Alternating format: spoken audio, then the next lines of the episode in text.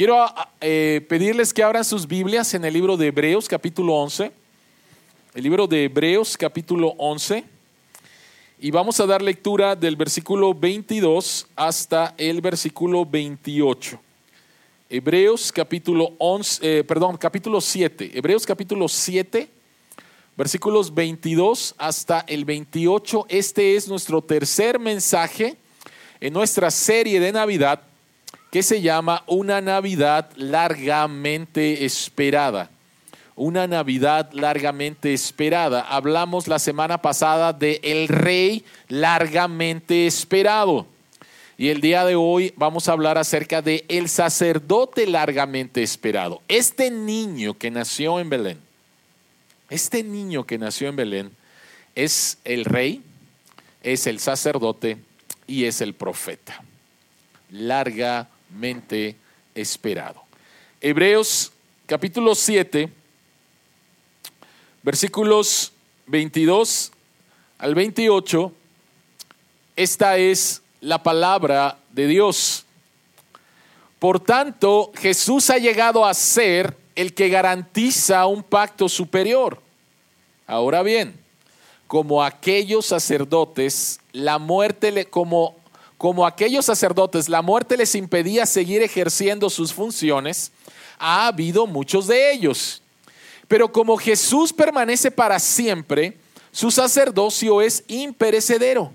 Por eso también puede salvar por completo a los que por medio de él se acercan a Dios, ya que vive siempre para interceder por ellos. Nos convenía tener un sumo sacerdote así, santo, irreprochable, puro, apartado para los pecadores y exaltado sobre los cielos. A diferencia de los otros sumos sacerdotes, Él no tiene que ofrecer sacrificios día tras día, primero por sus propios pecados y luego por los del pueblo, porque Él ofreció el sacrificio una sola vez y para siempre cuando se ofreció a sí mismo. De hecho, la ley designa como sumos sacerdotes a hombres débiles pero el juramento posterior a la ley designa al Hijo, quien ha sido hecho perfecto para siempre. Oremos. Al abrir tu palabra, Señor, te rogamos nuevamente, abre nuestros ojos para ver las maravillas que hay en tu ley y que tu Espíritu Santo nos pueda guiar a toda la verdad, la verdad del Evangelio. Amén. Amén. ¿Alguna vez te ha pasado que cuando tenías una necesidad y sabías quién podía suplir esa necesidad, no fuiste a pedírselo? No fuiste a pedírselo. Sabías quién podía suplir esa necesidad, pero no fuiste. Y la razón por la cual no fuiste posiblemente es por orgullo, o puede ser por vergüenza, o puede ser porque no querías molestar a esta persona. Yo recuerdo especialmente en ah, los primeros años, después de mi, de mi conversión, Dios tuvo misericordia de mí a los 15 años y estaba aprendiendo un poco acerca de Dios. Y recuerdo a mi madre, ah, estábamos en la cocina, eh, mi mamá estaba lavando los, platos y mi mamá estaba muy, muy cargada y compartió un poco conmigo acerca de su carga. Y entonces yo le dije a, mamá, mami, te invito a que vayas delante de Dios con todas estas cargas que tienes, con todas estas necesidades que tienes. Ve con Dios, mami. Y lo que mi mamá me contestó fue, no quiero molestarle. No quiero molestarle. Entonces, muchas veces nosotros tenemos necesidades, todos tenemos necesidades. De diferentes cosas, tenemos necesidades, pero no nos acercamos a la persona que puede suplir nuestras necesidades, posiblemente por lo que acabo de decir, no quiero molestarle, o me da vergüenza, o soy orgulloso. Si tú tienes esta clase de problema en compartir con otros tus necesidades, déjame entonces decirte que Hebreos 7:25 son buenas noticias para ti. Hebreos 7:25 dice, hablando acerca de Jesús, hablando del sacerdocio de Jesús, Por eso también puede salvar por completo a los que por medio de Él se acercan a Dios, ya que vive siempre para interceder por ellos. Jesucristo está dispuesto para suplir todas tus necesidades, para salvarte por completo. Ahora, la pregunta es ¿por qué? ¿Por qué Jesucristo está dispuesto a, a eso? Y vamos a contestar esa pregunta con otra pregunta. ¿Por qué puedes confiar en Jesús para satisfacer todas tus necesidades? ¿Por qué puedes confiar en Jesucristo para satisfacer todas tus necesidades? Si alguien le necesita el bosquejo, por favor levante la mano y los sugieres le van a hacer llegar el bosquejo. Pero en el bosquejo ya no hay. Ok, en el bosquejo son dos puntos. Podemos confiar en que Jesús puede satisfacer todas nuestras necesidades. Número uno, porque Él es el sacerdote eterno para ti. Y número dos, porque Él es el sacerdote perfecto para ti. Podemos confiar en que Jesús va a satisfacer todas nuestras necesidades, porque Él es el sacerdote eterno para ti y Él es el sacerdote perfecto para ti. Vamos entonces al punto número uno, en que Él es el sacerdote eterno para ti, pero déjenme darles rápidamente un contexto del libro de Hebreos. ¿Por qué se escribió el libro de Hebreos? El libro de Hebreos está escrito, está dirigido para una segunda generación de cristianos judíos, quienes estaban en, una, en un momento de persecución, en un momento muy difícil de sus vidas, y estaban considerando seriamente regresar al judaísmo para no ser perseguidos por su fe. Y el autor de Hebreos, que no sabemos quién es, el autor de Hebreos, les dice, básicamente es cómo es que quieren regresar al judaísmo cuando Jesucristo es superior a la religión de sus padres. Jesucristo y, empieza diciendo, Jesucristo es superior a los profetas, Jesucristo es superior a los ángeles, Jesucristo es superior a Moisés, Jesucristo es superior al, al sacerdote Aarón, Jesucristo es superior a todo el sistema sacrificial judío, Jesucristo es superior, Jesucristo es superior. Por lo tanto, no estés pensando en regresar a la religión de tus padres. Jesucristo es superior. Y llegamos al capítulo 7, donde Él está comparando la superioridad del sacerdocio de Jesucristo con la de los sacerdotes en el Antiguo Testamento. Entonces, número uno, Jesucristo es el sacerdote eterno para ti. Dice, ahora bien, como aquellos sacerdotes la muerte les impedía seguir ejerciendo sus funciones, ha habido muchos de ellos. Pero como Jesús permanece para siempre, su sacerdocio es imperecedero. En primer lugar, tenemos que definir qué es lo que hace un sacerdote. ¿Qué es, ¿Para qué sirve un sacerdote? ¿Cuál es la función de un sacerdote? Vean por favor el versículo 22 Dice, por tanto, Jesús ha llegado a ser el que garantiza un pacto superior. Y la palabra garantiza significa mediador. Por lo tanto, un sacerdote era un mediador. Un mediador es alguien que se pone entre dos personas que están en conflicto. Entonces, un sacerdote, su función era ser el mediador entre el Dios santo y el pueblo pecador. Representaba al pueblo delante de un Dios santo. Eso es lo que hacía un sacerdote. Pero lo que está diciendo aquí el autor de Hebreos, él está contrastando a los sacerdotes del Antiguo Testamento con el sumo sacerdocio de Jesucristo. Los sacerdotes en el Antiguo Testamento fueron muchos. ¿Por qué? Porque eran humanos y morían.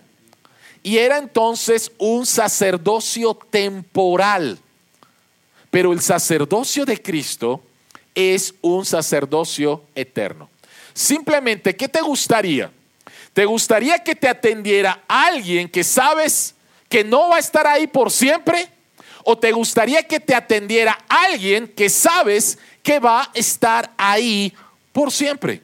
Obvio, siempre nos iríamos por la persona que va a estar ahí por siempre. No quiero algo temporal, yo quiero algo eterno. Y esto es lo que está haciendo en primer lugar el autor de Hebreos. Podemos acercarnos, podemos confiar en que Jesucristo va a suplir nuestras necesidades porque no es temporal. Su trabajo por mí, a mi favor, no es temporal. Es un trabajo eterno. Y por lo tanto, la salvación que Él ofrece es una salvación eterna, no momentánea. El versículo 25 dice, por eso también puede salvar por completo. La palabra ahí completo significa por siempre. Entonces, puesto que el sacerdocio de Jesús es eterno, Él no está limitado por el tiempo. Él estuvo un tiempo limitado por el tiempo y fue cuando se hizo hombre. Es lo que estamos celebrando, es la Navidad. Jesucristo, el Dios eterno, infinito, se hace 100% hombre y por un tiempo Él estuvo limitado. Él él se limitó a sí mismo. Y Él vivió de una manera perfecta. Y Él va a la cruz en nuestro lugar. Resucita al tercer día. Asciende a los cielos. Y Él ahora no está limitado por el tiempo. Y Él ve el pasado, el presente y el futuro todo al mismo tiempo todo al mismo tiempo. Él te ve, intercede por ti y te salva desde esa perspectiva. ¿Por qué es importante esto? ¿Por qué es importante la salvación eterna que nos da Jesús como nuestro sumo sacerdote a la salvación temporal de los sacerdotes del Antiguo Testamento? Quiero que pienses de la siguiente manera, por favor. Quiero que te imagines que estás en el centro de la Ciudad de México, en el Zócalo, el, ¿qué será? El 20 de noviembre, que hacen, hacen desfile el 20 de noviembre, ¿no? Entonces, imagina que estás ahí, en el Zócalo, porque quieres ver el desfile militar de la Revolución Mexicana. Demasiada gente, ¿no? Pero tú estás ahí en, en fila. Lo único que tú puedes ver es lo que va a pasar delante de ti. Tú no sabes lo que hay atrás. Y lo único que puedes ver es lo que está pasando delante de ti. Lo que está pasando en ese momento es lo único que tú puedes ver. Dios no. La perspectiva de Dios es como si Dios estuviera en un helicóptero por encima del zócalo y Él ve desde el principio hasta el final todo al mismo tiempo. Él lo ve todo al mismo tiempo. Y desde esa perspectiva es que Él hace su trabajo por ti, es que Él intercede por ti. ¿Qué es lo que pasa con nosotros? Lo que nosotros vemos es solamente lo que está pasando en ese momento. Y muchas veces en ese momento para nosotros es simplemente caos, para nosotros simplemente es problemas. Para nosotros simplemente es sufrimiento. Para nosotros es simplemente tinieblas. Nosotros solamente podemos ver el momento. Dios no. Dios lo ve absolutamente todo. Ahora, la bendición es que nuestro sumo sacerdote, Jesucristo, ha experimentado lo mismo que nosotros. Él entiende nuestras tinieblas. Él entiende nuestro momento. Él no es alguien ajeno. Él entiende perfectamente nuestro momento. Y no tan solo lo entiende, sino que lo sufrió. Jesucristo sufrió las tinieblas más grandes al estar en la cruz y estar cargando por tu pecado y mi pecado. Él es abandonado por Dios. Él realmente ha experimentado algo, algo, que tú y yo jamás, jamás vamos a experimentar. Él entiende el dolor mucho más grande que tú y yo nos podemos imaginar. Como ustedes saben, Jesucristo murió en la cruz, fue sepultado. Al tercer día Él resucitó de los muertos. Y es como si la luz de Dios empezara a penetrar empezar a penetrar en las tinieblas de este mundo caído. Entonces, quiero que pienses un momento en cuál es el momento en que estás viviendo. ¿Qué es lo único del desfile que puedes ver? Y posiblemente no estás viendo algo bueno en estos momentos. Y posiblemente esto trae desánimo o enojo o mucho dolor. Número uno, Dios lo entiende. Jesucristo lo entiende. Pero por favor, entiende que la salvación y la intercesión de Jesucristo por ti es de la perspectiva eterna. Él sabe lo que estás viviendo, pero Él sabe lo que está haciendo. Él sabe perfectamente lo que está haciendo. El sacerdocio de Jesús significa que su compromiso a salvarte, eh, eh, su compromiso a salvarte eternamente, no necesariamente a salvarte de un momento de oscuridad en tu vida, porque Él ve el panorama completo. ¿Me estoy dando a entender? Nosotros solamente vemos el momento y quisiéramos en ese momento que Dios nos sacara de ese momento. Pero a veces Dios no nos saca de ese momento porque Él sabe que ese momento es necesario para nuestra vida. Ese dolor es necesario para Él hacer su labor. Siempre pongo este ejemplo. Es como un niño que lo llevan a vacunar y el niño le dice, mamá, ¿por qué me quieres someter a un dolor? ¿Por qué me quieres someter a un dolor? ¿Y qué le dice la mamá? Ah, no, mi hijito, perdón, no lo quiero someter a nada, no lo voy a vacunar, ¿no? No, no haríamos eso. ¿sí? Sabemos que un dolor temporal le va a traer un beneficio a nuestro hijo. Entonces, de la misma manera, Dios al, al ver nuestra vida, su perspectiva pasado, presente, futuro, todo al mismo tiempo, Dios puede. No estoy diciendo que así lo hace siempre. A veces Dios nos rescata del momento. Pero a veces Dios, sabiendo cuál es el final y sabiendo qué es lo que va a producir ese momento difícil en nuestra vida, lo va a permitir para cambiarnos, para transformarnos y para que lo conozcamos más a Él. ¿Alguna vez habías pensado eso? Yo solamente veo el momento, Dios ve completamente. Así que su compromiso para mí no es simplemente salvarme de manera momentánea, sino salvarme por completo. Puedes confiar que Cristo, que Cristo puede salvarte por completo, porque Él ya llegó a nuestro destino final. Él ya llegó hacia donde nosotros vamos. Y desde allí, nuestro sumo sacerdote nos hace tres firmes promesas. La primera promesa es su perfección será la tuya. La segunda promesa, su cuerpo glorioso será tu cuerpo. Y la tercera promesa es que entrarás en los nuevos cielos y en la tierra nueva, así como Él entró en su gloria, así como Él entró en los cielos. Y estas firmes promesas deben hablarte en las tinieblas que enfrentas cada día. En esos momentos en los cuales estás viendo el desfile y solamente ves ese momento, estas tres promesas firmes de Jesucristo tienen que ser como rayos de luz. Su perfección será la tuya. Hace dos semanas una persona me decía, estoy harto de pecar. Estoy cansado de pecar. Bueno, esta promesa es tuya. Va a llegar un día en que ya no vas a pecar, porque ya no va a haber más pecado. Y vas a ser completamente glorificado y vas a ser incapaz de pecar. Y esto tiene que traer esperanza en este momento. Un día ya no te vas a enfermar.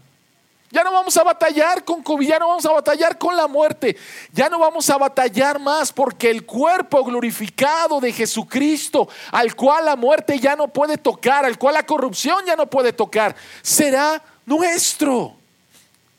Nosotros tendremos un cuerpo glorificado también.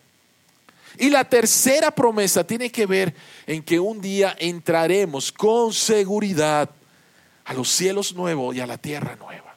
Esto no es lo único que hay. Esta no es la realidad final. Hay una realidad final. Jesucristo ya está allá y Jesucristo nos está esperando.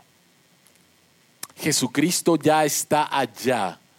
Y es como si Él nos dijera, aquí te estoy esperando. Aquí te estoy esperando. ¿Sí? No te voy a salvar simplemente de manera momentánea. Nosotros queremos eso, no. Sálvame de aquí, sácame de aquí, líbrame de aquí, ¿no? Y queremos salvaciones pequeñas, cuando la perspectiva de Dios es completamente eterna y Él quiere salvarte por completo, por completo, ¿sí? Por completo.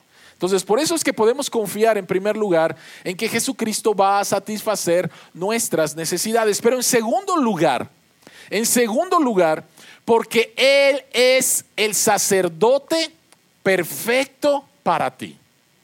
Él es el sacerdote perfecto para ti. Por favor, quiero que vean ahí mismo en el versículo 25 al final. Dice, ya que vive siempre para interceder por ellos. Dijimos que un sacerdote es un mediador entre Dios y los hombres. Y entonces dice este texto que Jesucristo vive eternamente para interceder por ti. ¿Qué significa interceder? Interceder significa suplir a favor de otro. ¿Alguna vez has intercedido por alguien? No, maestra, no le haga nada. ¿No? O si, o si tenías un hermanito y venía la chancla vengadora y, o el cinturonazo y a la mejor, bueno, quién sabe, ¿Quién, quién fue el valiente que se interpuso entre, entre tu mamá y tu hermanito travieso, no lo sé, ¿sí? Pero intercedemos de diferentes maneras, ¿no? No sé si alguna vez te han dicho, oye, este, ah, ¿me puedes hacer, puedes hacerme un favor? ¿Puedes interceder por mí ante, él te conoce, ¿no? Entonces, por favor, háblale bien de mí. Un sacerdote intercede, un sacerdote suplica a favor de otro. Jesús constantemente presenta tu caso delante de Dios. Y la imagen es la de una corte donde un abogado presenta su caso ante el juez. Esa es la imagen. Una corte y ahí está Jesús como nuestro abogado y él está intercediendo, suplicando a Dios por nosotros. Ahora, la pregunta que quiero que pensemos es la siguiente. ¿Cuál es la base de Jesús en su súplica por ti delante de Dios? ¿Cuál es la base de Jesús? Cuando Jesucristo se presenta delante de Dios y dice, Señor, te pido por alma, ¿con base a qué? ¿Con base a qué? ¿Por qué me pides por Alma? ¿Por qué me pides por Carlos? ¿Por qué me pides por Nina? ¿Con base a qué? Por favor, tengan, tengan esta pregunta en sus mentes. Ahorita vamos, ahorita vamos a contestarla. Él es el sacerdote perfecto para nosotros. ¿Por qué? Vean por favor versículos 25 al 28. Nuevamente está haciendo un contraste el autor de Hebreos. Dice, nos convenía tener un sumo sacerdote así, o sea, perfecto, santo, irreprochable, puro, apartado de los pecadores y exaltado sobre los cielos. A diferencia de los otros sumos sacerdotes, él no tiene que ofrecer sacrificios día tras día, primero por sus propios pecados y luego por los del pueblo, porque él ofreció el sacrificio una sola vez y para siempre cuando se ofreció a sí mismo. ¿Por qué nos convenía? ¿Por qué nos convenía? El sacerdocio de Cristo nuevamente es contrastado con lo de los, sacerdocios, eh, los sacerdotes del Antiguo Testamento. Los sacerdotes del Antiguo Testamento, ellos tenían que ofrecer primeramente un sacrificio por sí mismo porque ellos mismos eran pecadores. Dios me llamó para interceder por un pueblo pecador, pero yo mismo soy un pecador. Entonces lo primero que tengo que hacer es hacer un sacrificio por mí mismo para después hacer un sacrificio por los pecados del pueblo que represento. Los sacerdotes no eran perfectos. Los sacerdotes del Antiguo Testamento no podían suplicar con base a sus propios méritos. Ejemplo, imagínate que tienes un problema con el banco, ¿sí? Y le pides a tu amigo Juanito Pérez que vaya a interceder por ti con el banco. Y se presenta Juanito Pérez y dice, vengo en representación de... ¿Cómo te llamas? Juanito Pérez. Nos debes tú también, Juanito Pérez. Ah, ok, disculpen. ¿Sí? ¿Se entiende? los, sacerdotes del Antiguo Testamento no podían presentarse delante de Dios diciendo, perdona a estos pecadores. Y Dios, la pregunta es, ¿con base a qué? Si tú también eres un pecador. Tú necesitas en primer lugar hacer un sacrificio por ti. Tú necesitas un sustituto. Entonces no puedes, no puedes presentarte delante de mí si tú mismo no tienes un sustituto. Si tú mismo no tienes un representante. Ahora, todos los sacrificios del Antiguo Testamento apuntaban al verdadero sacrificio. El autor de Hebreos nos dice que la sangre de los animales no puede perdonar los pecados, sino que apuntaba al cordero que iba a venir. Y este cordero es santo, irreprochable, puro, apartado de los pecadores y exaltado sobre los cielos. Jesucristo es el Cordero de Dios y Él no es tan solo el sacerdote perfecto, sino que también Él es el sacrificio perfecto. Jesucristo sí puede presentarse delante de Dios y Dios dice, ¿y tú? Y no hay ninguna mancha en Jesús. Vean por favor, santo, irreprochable, puro, apartado de los pecadores. Nos conviene un sacerdote así. Un sacerdote que es perfecto. Los otros no lo eran. Y nos conviene no tan solo un sumo sacerdote así, sino que también Él mismo es el sacrificio. Y el sacrificio de nuestro Señor Jesucristo fue una sola vez y para siempre. Fue perfecto. Fue perfecto. No es necesario repetirlo. Nuestros queridos amigos que son católicos romanos, tengo que decirte algo. Si tú hablas con tu sacerdote y le preguntas de qué se trata la misa, tu sacerdote te va a decir que la misa es un sacrificio. Tristemente, tu sacerdote y tu iglesia están equivocados. Porque la Biblia nos dice aquí en Hebreos, en este, este versículo que acabamos de leer, y después lo repite cuatro veces más, que el sacrificio de Cristo fue hecho una sola vez y para siempre. Fue perfecto porque Él es el sacerdote perfecto y Él fue el sacrificio perfecto. Por lo tanto, no es posible bajar a Cristo del cielo, meterlo en un pan, en una hostia y sacrificarlo. No es posible. Él lo hizo una sola vez y para siempre y fue perfecto. Fue perfecto. Por eso es que nos conviene este sumo sacerdote. Ahora, regreso a la pregunta. ¿Cuál es la base de Jesús en su súplica por ti delante de Dios? Comenté que la imagen es la de una corte y Jesucristo es el abogado defensor. Él está intercediendo delante de ti. ¿Quién es, quién es el abogado? ¿Quién es el fiscal? ¿Quién es el acusador? ¿Quién es el acusador? Apocalipsis capítulo 12 se nos dice que Satanás es el acusador de los hermanos, quien nos acusa delante de Dios día y noche. Ahora, nosotros le hemos dado a Satanás buenas razones para que nos acuse delante de Dios. ¿Cuál es la base de las acusaciones de Satanás contra nosotros? Nuestros méritos nuestra falta de méritos. Nosotros le hemos dado muy buenas razones a Satanás.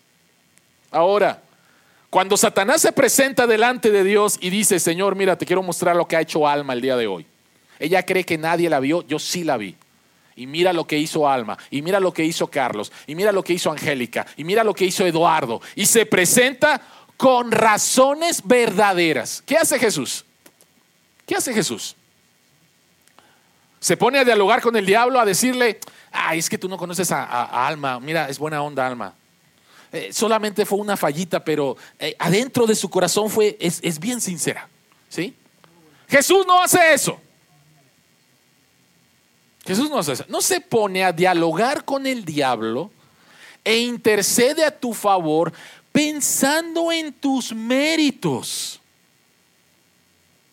Pensando en lo que hiciste. Ah, no, pero es que sí leyó la Biblia hoy. ¿No? Pero es que, es que sí oró. Pero es que sí quería decir las, las cosas. El día de ayer estaba hablando con alguien que trabaja en una universidad ah, y me estaba platicando acerca de los problemas que hay con los alumnos. Y que cuando les traen las quejas a los padres, los padres en lugar de que asuman la responsabilidad y sepan que sus niñitos preciosos de prepa y de universidad hacen cosas malas, los empiezan a justificar. Los empiezan a justificar. Pero es que no pasó nada, director. Pero es que no pasó nada, profesor. Ah, entonces el problema es que sí pasa, ¿verdad? Entonces cuando pasa ahí sí es el problema. Pero toda la intención que ellos tuvieron, entonces no tenemos que hacer nada. Jesucristo no hace eso. ¿Cuál es la base de Jesús en su súplica por ti delante de Dios? No eres tú, no son tus méritos, son sus méritos. Son los méritos de Jesucristo. Jesucristo no suplica con base a tus méritos, sino a sus méritos. Suplica con base a su vida, no la tuya. Imagínate que el favor de Dios dependiera de tu buena conducta. Imagínate eso.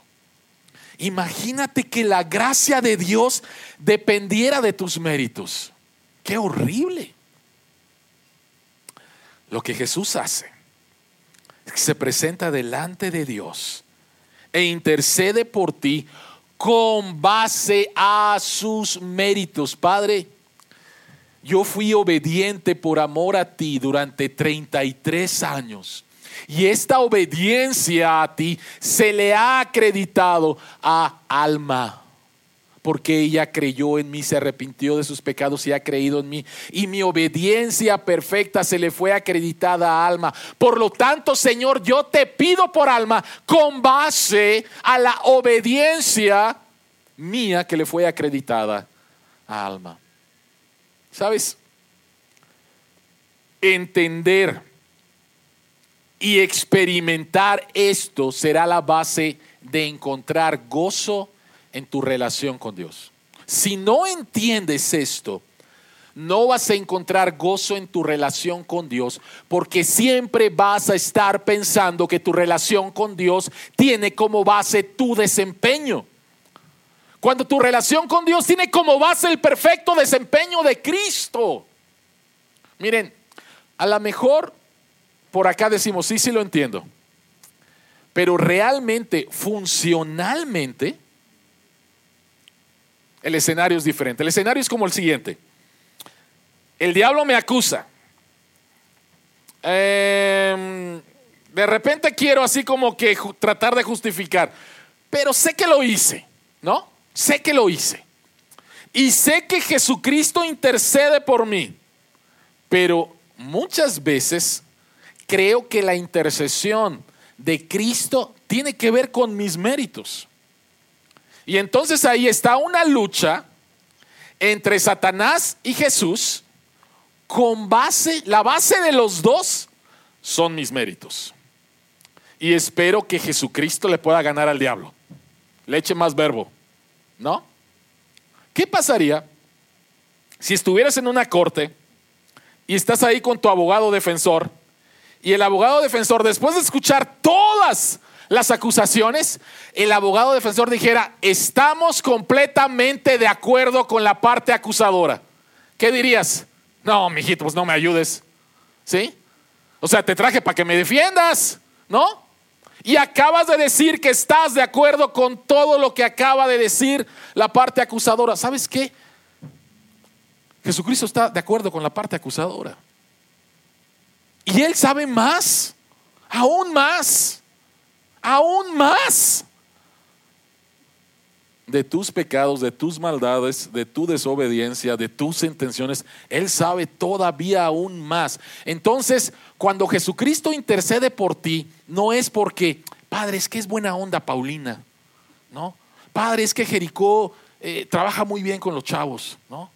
Padre, es que Andrés, tremendo deportista.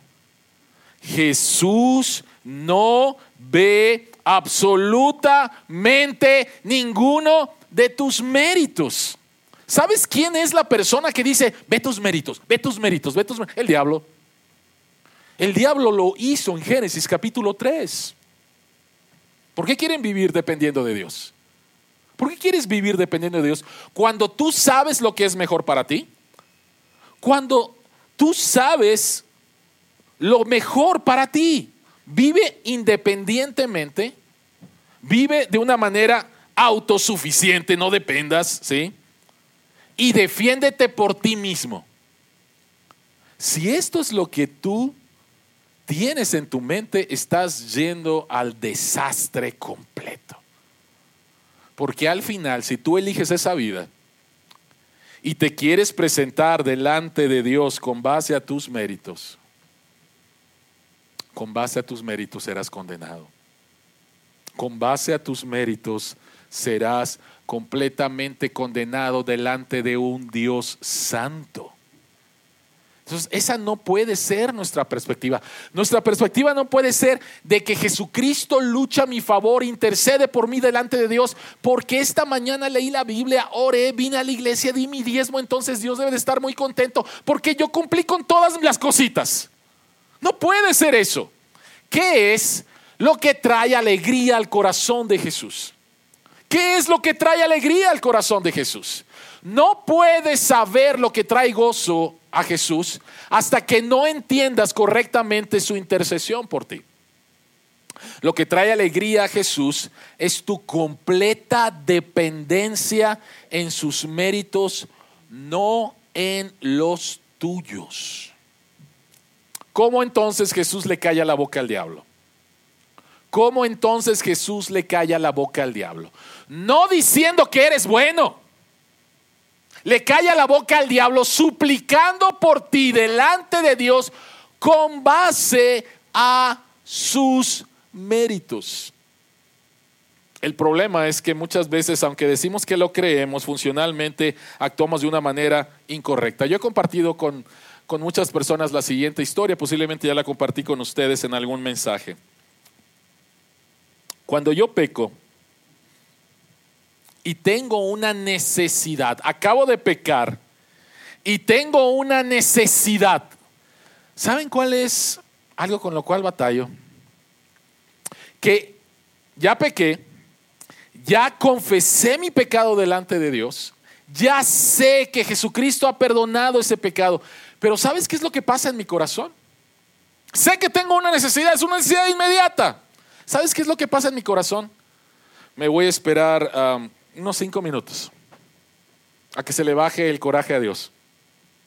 Está enojado conmigo. Acabo de pecar contra Él. Y lo que traigo a mi mente es mi relación con mi hijo.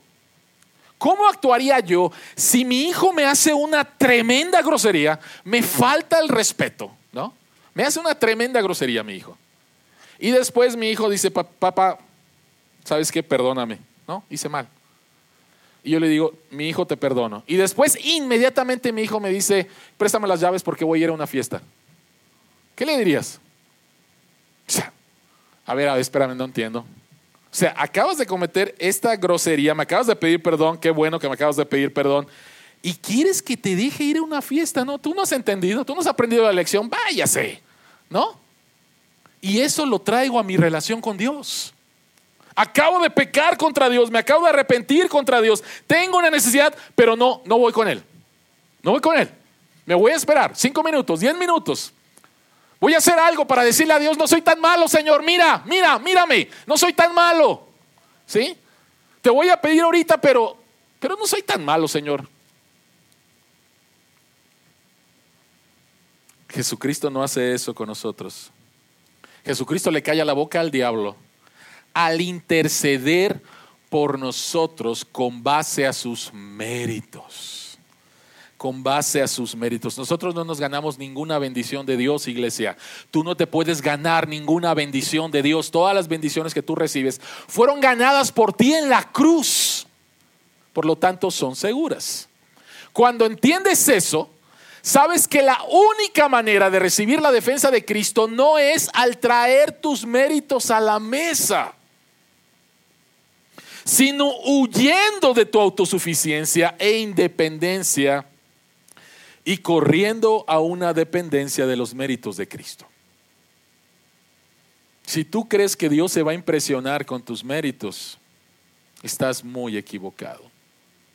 Tienes que huir de eso e ir corriendo a la dependencia de los méritos de Jesús. Por eso es que Hebreos 7:25 dice, a los que por medio de Él se acercan a Dios. Si tú te acercas a Dios por tus méritos, vas a obtener deméritos.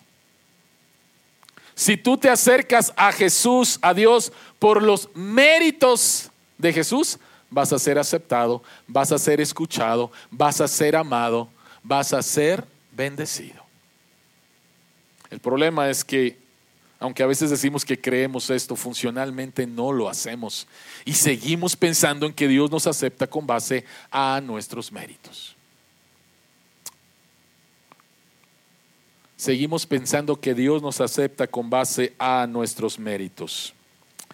En su libro La gracia, el despertar de la gracia, Charles Swindoll cuenta una historia de Thomas Jefferson. Thomas Jefferson fue el tercer presidente de los Estados Unidos.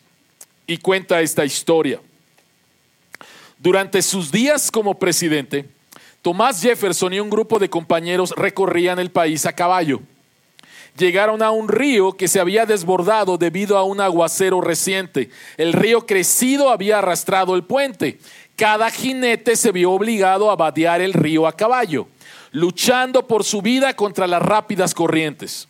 La posibilidad muy real de muerte amenazaba a cada jinete, lo que provocó que un viajero que no formaba parte de su grupo se hiciera a un lado y observara.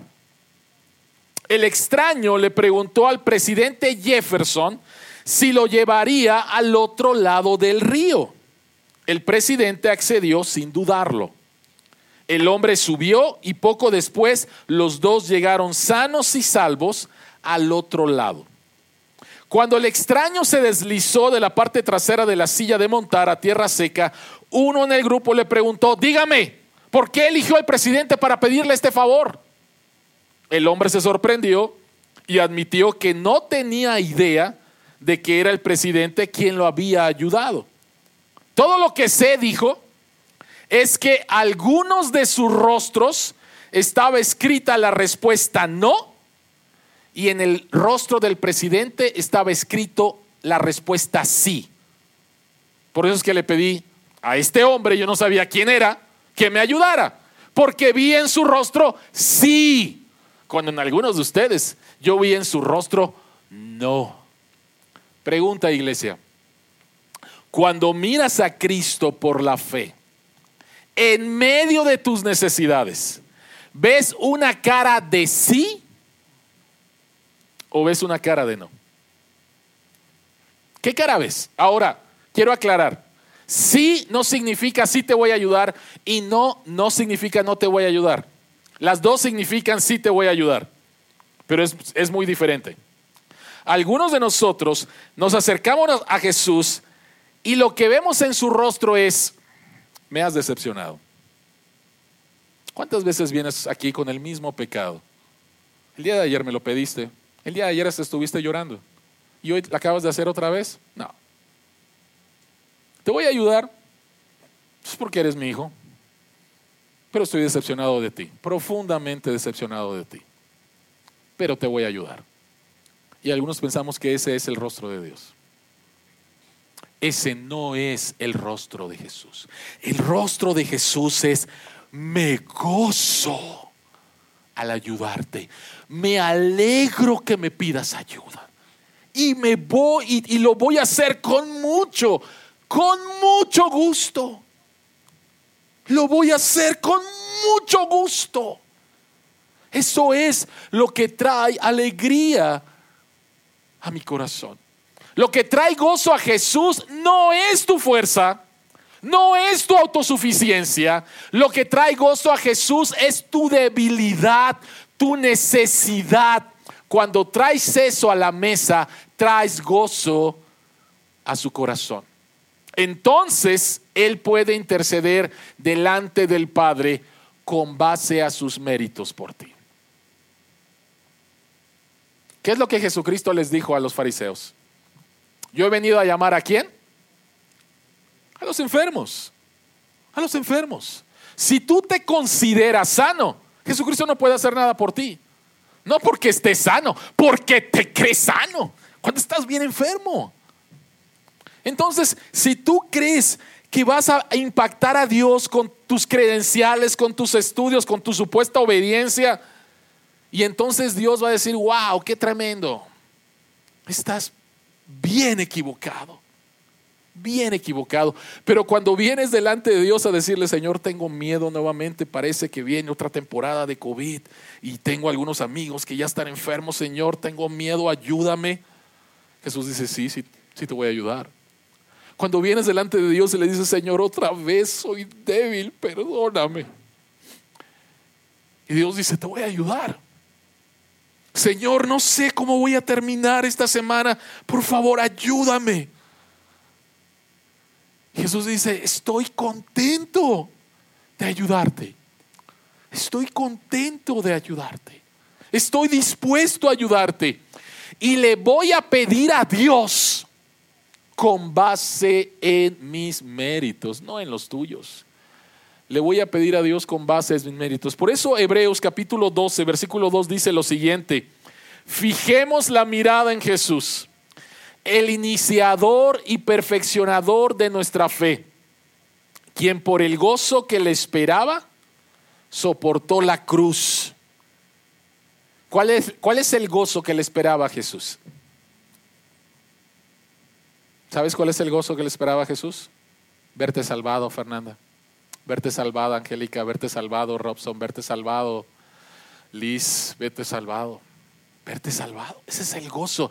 En la cruz Él soportó el ser apartado de Dios para que tú no fueras apartado. Y ese gozo de ver nuestros rostros fue lo que sostuvo a Jesucristo en la cruz, de acuerdo a lo que dice el autor de Hebreos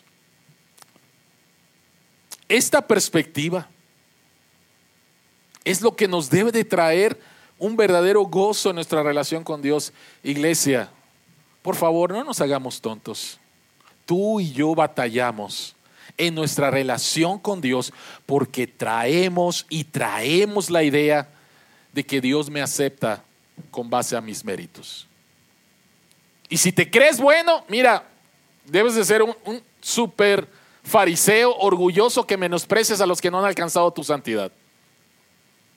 Pero si sabes cuánto has fallado y no descansas en los méritos de Jesús, te aseguro que has tenido temporadas de depresión espiritual muy serias. Esa no es la voluntad de Dios.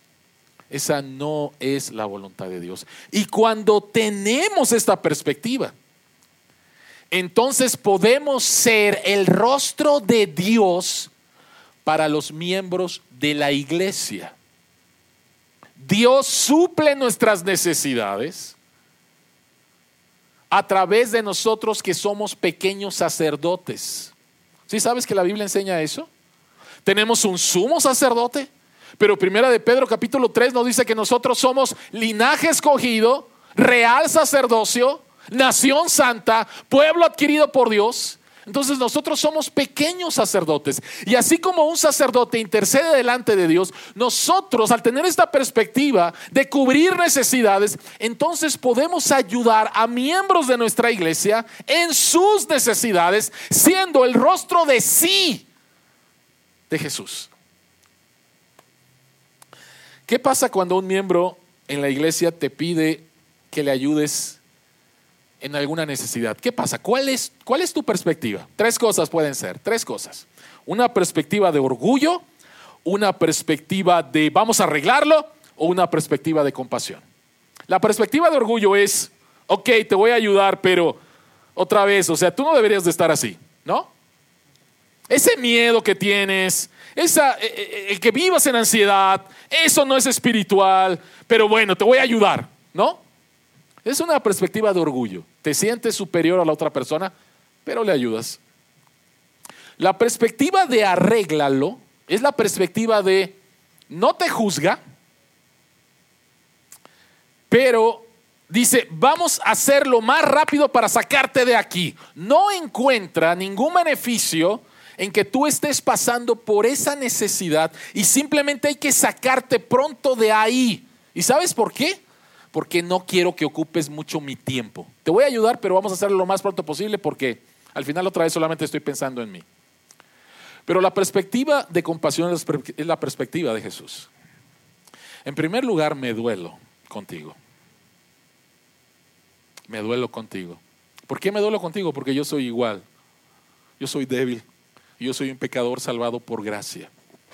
Y en segundo lugar, le agradezco a Dios que me dé una oportunidad para poderte servir, para poderte ayudar, para, poderte, para poder caminar contigo. Eso es lo que hace nuestro sumo sacerdote con nosotros al interceder delante de Dios por sus méritos, con base a sus méritos. Y eso es lo que nosotros tenemos que hacer dentro de la iglesia. A eso nos llama, a eso nos llama a Dios. El grado en que confías que Jesucristo suplirá todas tus necesidades, será el grado que servirás con fidelidad en suplir las necesidades de otros. Si no entiendes que Jesucristo va a suplir todas tus necesidades y viene temporada difícil, yo, yo, yo, yo y al final yo, no me vengas, ¿sí? Se trata de mí, primero me voy a salvar yo.